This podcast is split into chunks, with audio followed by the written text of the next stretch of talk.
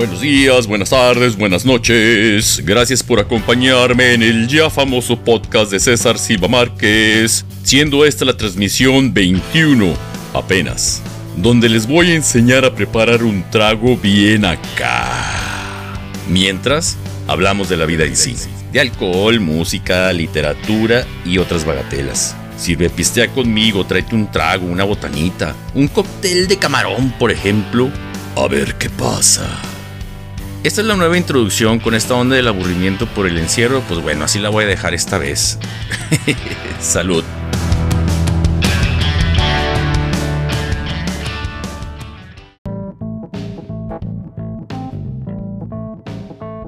Y pues ya es sábado, pero como sabes que para cuestiones del podcast y la magia de los efectos especiales, pues ya es martes. Así que pues es martes. Y para pasar la chidota, o bien, como dirían los fifís, así, bien. Sí, porque pues yo no soy fifí, pues yo digo chidota. Y habemos... Ah, verdad, sé que no existe la palabra habemos. Más sin escambio, no quiero sonar fifí. ¿Eh? Solo eso. Pues bueno, hoy les voy a preparar un rusty nail o un clavo oxidado, que es lo mismo pues. Y quizás sea el cóctel más fácil de preparar. Ok. Así que en un vaso old fashion doble, o sea de los grandes, viertes hielo y escanseas en él tres cuartos de onza de drambuie y una onza de whisky escocés. Revuelves y ¡zas! Listón azul, llantas ponchadas, ahí está. Quedó vientos huracanados. Dicen por ahí que el trago se inventó en 1937 por un tal Bennyman. También dicen por ahí que se le atribuye a los barman del Club 21 en Nueva York, allá por 1960. Aunque lo más importante creo yo es que lo volvieron famoso los integrantes del Rat Pack, que si lo recuerdas estaba integrado por Frank Sinatra, Dean Martin y Sammy Davis Jr. entre otros. Rat Pack, como sabes, significa pandilla de ratas. ¿Te gusta la música de Frank Sinatra? Tengo mis preferidas, por ejemplo Strangers in the Night, esa que dice, Two lonely people, we were strangers in the night. Algo así. Sabes que yo no canto bien, ¿verdad? Pues esa es una de mis preferidas. Y lo más interesante es ese final del chubi dubi du, la la la la la la algo así. Creo que a muy pocos cantantes se les perdona rellenar sus letras con un chubidubidu. Eso sí lo creo de verdad. Pero bueno, ya me estoy yendo muy lejos. Regresando al Rusty Nail, Dicen que el color dorado característico del trago le da su nombre, pero también se dice que alguien, al ver el atentado que se hacía contra el whisky escocés, revolviéndole con otros licores, dijo, no, pues ya valió madres, y tomó un clavo oxidado y lo revolvió con él. Total que ya era lo único que faltaba para completar el sacrilegio contra el whisky, ¿no? ¿O tú qué crees? ¿Tú qué piensas al respecto? Se me ocurrió mostrarte este trago porque tengo una amiga que me escribió hace poco y me preguntó que qué hacía con una botella de whisky escocés. Pues yo le dije que se la tomara, ¿verdad? Por supuesto. No más que ella me dijo que el whisky se le hacía muy fuerte, muy amargoso, me comentó ella. Lo estuve pensando un poco y creo que la solución para tomarse esa botella completita es esta, un rustineo, porque el Drambuie tiene miel y anís entre otras especies. Y yo pienso que funciona muy bien, ¿eh? Pero bueno, pues salucita por mientras, ¿verdad? Hablando de Frank Sinatra y pensando en otros artistas que podrían salirse con la suya usando el chubidubidú, ¿sí? Por ejemplo, ahí tenemos a Caifanes con viento, ¿no? Viento, chubidú, chubi, dubidú. Yo creo que podría haber funcionado también con Caifanes. Otro que queda bien, creo yo, ahí tú me dices si sí o si no, es Juan Gabriel con esa canción que dice, voy por la calle de la mano, chubi dubi dubi du, chubi. esa me gusta más que la de Caifanes. y quizá la que me gusta más es con Flans, esa que dice, lo conocí en un bazar entre chubidubi, dubi chubidubi, dubi dubi. Perdón, ya sé que es una mamada, pero imagínate todas las canciones que puedes poner chubi dubi tú y nada más hay muy poquitas. siendo la primera, hasta donde yo recuerdo, la de Frank Sinatra, Strangers on the Night. Strangers in the Night, ¿ok? ¿Cómo estás tú? ¿Qué te estás tomando ahora? Desde la terracita te mando un saludo enorme. ¿En qué nos quedamos? Ah, sí, hoy les quiero hablar sobre las conversaciones telefónicas ajenas. Unos las hemos escuchado y en ocasiones hemos sido parte de ellas. ¿Sabes a cuáles me refiero? Trataré de describir una relación en sus cuatro etapas utilizando conversaciones ajenas. A ver si queda, ¿ok? ahí te va. Ahí va, ahí va, ¿eh? Por ejemplo, estás en la fila de las tortillas y el chavo de atrás saca su celular y le llama al chocorrol, su amigo del alma, ¿no? Y ya están ahí conversando que esto, que lo otro, que no sé qué, que no sé cuánto. De repente paras la oreja porque bajan la voz y se oye lo siguiente. ¿Y qué te dijo él? ¿Y qué le dijiste tú? Ajá, pero ¿qué le dijiste? ¿Y qué te respondió? ¿Y qué le dijiste tú después? Uh, yo no hubiera dicho eso. No te preocupes, no vayas, yo voy y te lo traigo de regreso. Mi instinto detectivesco me dice lo siguiente, que su amigo Chocorrol acaba de terminar con su novia, y este amigo pues estaba en el mero chisme, ¿no? Entonces está la primera parte de las relaciones, la ruptura de la novia con el Chocorrol. La otra es cuando vas en el camión o en el metro y un vato de al lado, después de varios minutos de estar hablando por teléfono, dice lo siguiente. Tú primero. Ah, tú. Tú ándale. ¿Sí? Ándale, tú primero. Bueno, una, dos, tres. Ándale. Pero ahora sí. Ándale, sí, va en serio, ¿eh? Tú. No, tú. Y así hasta el infinito. Mi instinto detectivesco me dice que la exnovia del chocorrol ya se consiguió a, a, un novio nuevo y es el muchacho que está a mi lado y que tienen más o menos tres meses saliendo, ¿no? Ándale tú primero, ándale, sí, tú. No, tú, ándale. Lo que me gusta es ese. Esta vez va en serio. Y el conteo del. Uno, dos, tres. Pues para que no funcione, ¿no? Aquí hay amor porque pues todavía hay emoción. Se extrañan. Ay, te extraño, no cuelgues porque quiero escuchar tu voz. Ya sabes, esta onda timbirichesca. Otro ejemplo más sucede en la oficina. Cuando tu compañero que se llama Brian Quetzalcoatl, sí, porque hay gente que se llama Brian Quetzalcoatl, después de un rato de estar hablando por teléfono con alguien, escuchas lo siguiente. Sí, ajá, sí.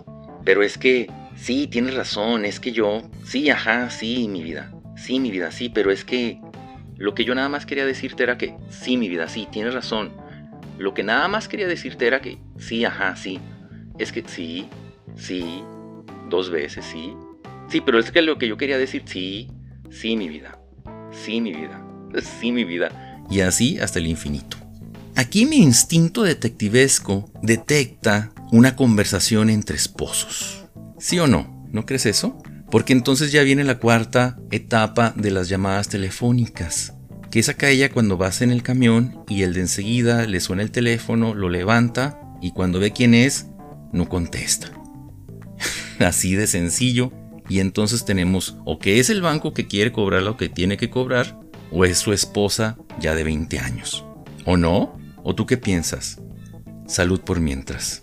Mm, allá como por 1980, un amigo y yo hacíamos travesuras. Tendríamos alrededor de 8 o 9 años. Y en los teléfonos no existía el identificador de llamadas. Así que hablábamos con gente para hacer bromas.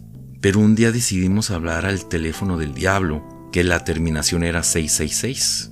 Yo creo que tú también lo hiciste. ¿Lo hiciste en aquel tiempo? Yo creo que sí lo hiciste. Pero bueno, esa vez me acuerdo que mi amigo y yo marcamos al teléfono y preguntamos, ¿está ahí el diablo? Y el señor, muy buena onda, muy simpaticón, nos dijo, Sí, él habla. Y pues colgamos, porque imagínate, era el diablo. Aparte, ¿qué le ibas a decir al diablo? ¿A dónde iría una conversación así? ¿No crees? Oiga, señor diablo, fíjese que... No, pues no sabíamos qué íbamos a hacer. Éramos unos niños. Ahora, el diablo, ¿por qué habría tenido que contestar el teléfono directamente si te pones a pensar un poco más profundo, no? Él no contesta, él manda una chichincle a responder. Pues sí, esa vez pasó así. Yo me acuerdo cuando el número del teléfono en Ciudad Juárez era, por ejemplo, 66741. Ese era mi teléfono, 66741.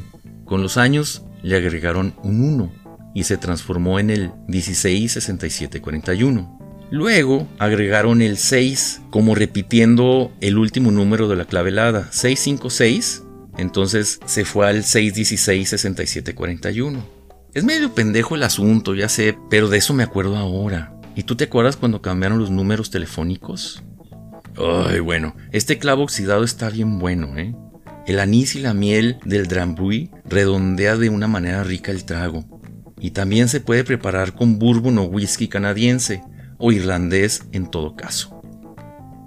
En otro asunto, hoy les voy a leer un fragmento de una novela de Stephen King, la de eso, It. Hay mucha controversia alrededor de Stephen King, que si es buen escritor, que si es malo, que si tiene buenas novelas, que si se repite mucho. Eso realmente ahorita no lo voy a discutir, Nada más les voy a leer el principio de esta novela que a mí me encantó cuando la leí y esto sucedió cuando tenía unos 17, 18 años de edad. Quizá haya sido el libro más largo que hasta ese momento leía siendo El amor en tiempos de cólera, el otro libro largo que también había leído. Así comienza It. El terror, que no terminaría por otros 28 años, si es que terminó alguna vez, comenzó hasta donde sé o puedo contar con un barco de papel que flotaba a lo largo del arroyo de una calle anegada de lluvia. El barquito cabeció, se ladeó, volvió a enderezarse en medio de traicioneros remolinos y continuó su marcha por Wickham Street hacia el cruce de esta y Jackson. El semáforo de la esquina estaba a oscuras y también todas las casas, en aquella tarde de otoño de 1957. Llovía sin cesar desde hacía una semana y dos días atrás habían llegado los vientos. Desde entonces, la mayor parte de Derry había quedado sin corriente eléctrica y aún así seguía. Un chiquillo de impermeable amarillo y botas rojas seguía alegremente al barco de papel. La lluvia no había cesado, pero al fin estaba amainando. Caía sobre la capucha amarilla del impermeable y a oídos del niño sonaba como lluvia sobre el tejado de un cobertizo, un sonido reconfortante, casi acogedor. El niño se llamaba George Denbrook, tenía seis años. William, su hermano, a quien los niños de la escuela primaria de Derry conocían como Billy el tartamudo, estaba en su casa recuperándose de una aguda gripa. En ese otoño de 1957, ocho meses antes de que comenzasen realmente los horrores y 28 años antes del desenlace final, Bill el tartamudo tenía 10 años. El barquito junto al cual corría George era obra de Bill. Lo había hecho sentado en su cama con la espalda apoyada en un montón de almohadas, mientras la madre tocaba para Elisa en el piano de la sala, y la lluvia batía monótonamente la ventana de su habitación. A un tercio de manzana, camino del semáforo apagado, Wickham Street estaba cerrada al tráfico por varios toneles de brea y cuatro caballetes color naranja en los que se leía Ayuntamiento de Derry Departamento de Obras Públicas.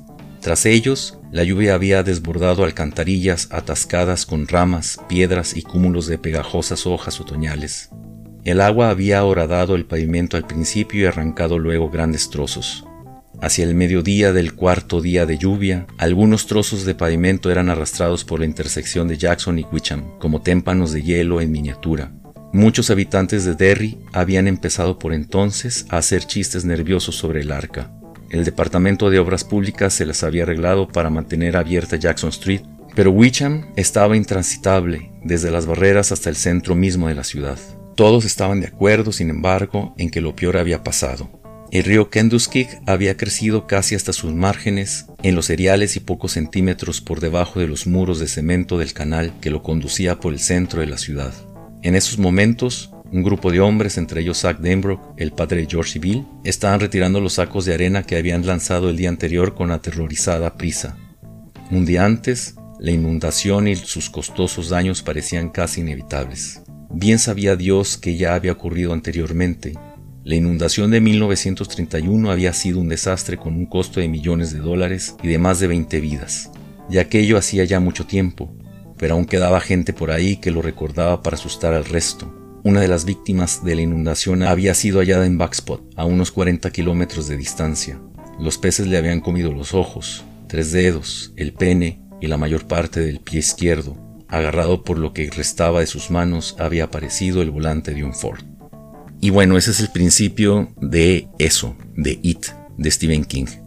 A mí la novela me gusta mucho. Tiene muchas historias interesantes, unas terroríficas, unas graciosas, pero en sí todo el libro hace un conjunto muy importante que para mi gusto es lo más representativo que tiene Stephen King. Y pues aquí va mi veredicto sobre el Rusty Nail o clavo oxidado. Pues a mí sí me gusta mucho este tipo de trago. Es dulce porque el Drambril tiene miel y se siente una nota de anís. Yo creo que vale la pena probarlo. Y creo que es un trago que te lo debes de llevar tranquilo. Es para platicar, para conversar. Es como para después de la comida. Yo me lo tomaría antes también. ¿Te lo tomarías tú? Yo creo que sí te lo tomabas tú. Es que es muy interesante esta notita de anís que tiene el Drambuie. Realmente vale la pena. Y pues salud y chubidubidu.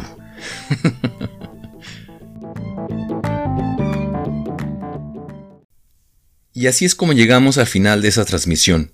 Espero que te haya sido leve y con trago en mano te invito a sirvepistear conmigo el próximo martes. Gracias por acompañarme. Y si me escuchas por YouTube dale like al video y suscríbete al canal, me ayudarías mucho. Salud.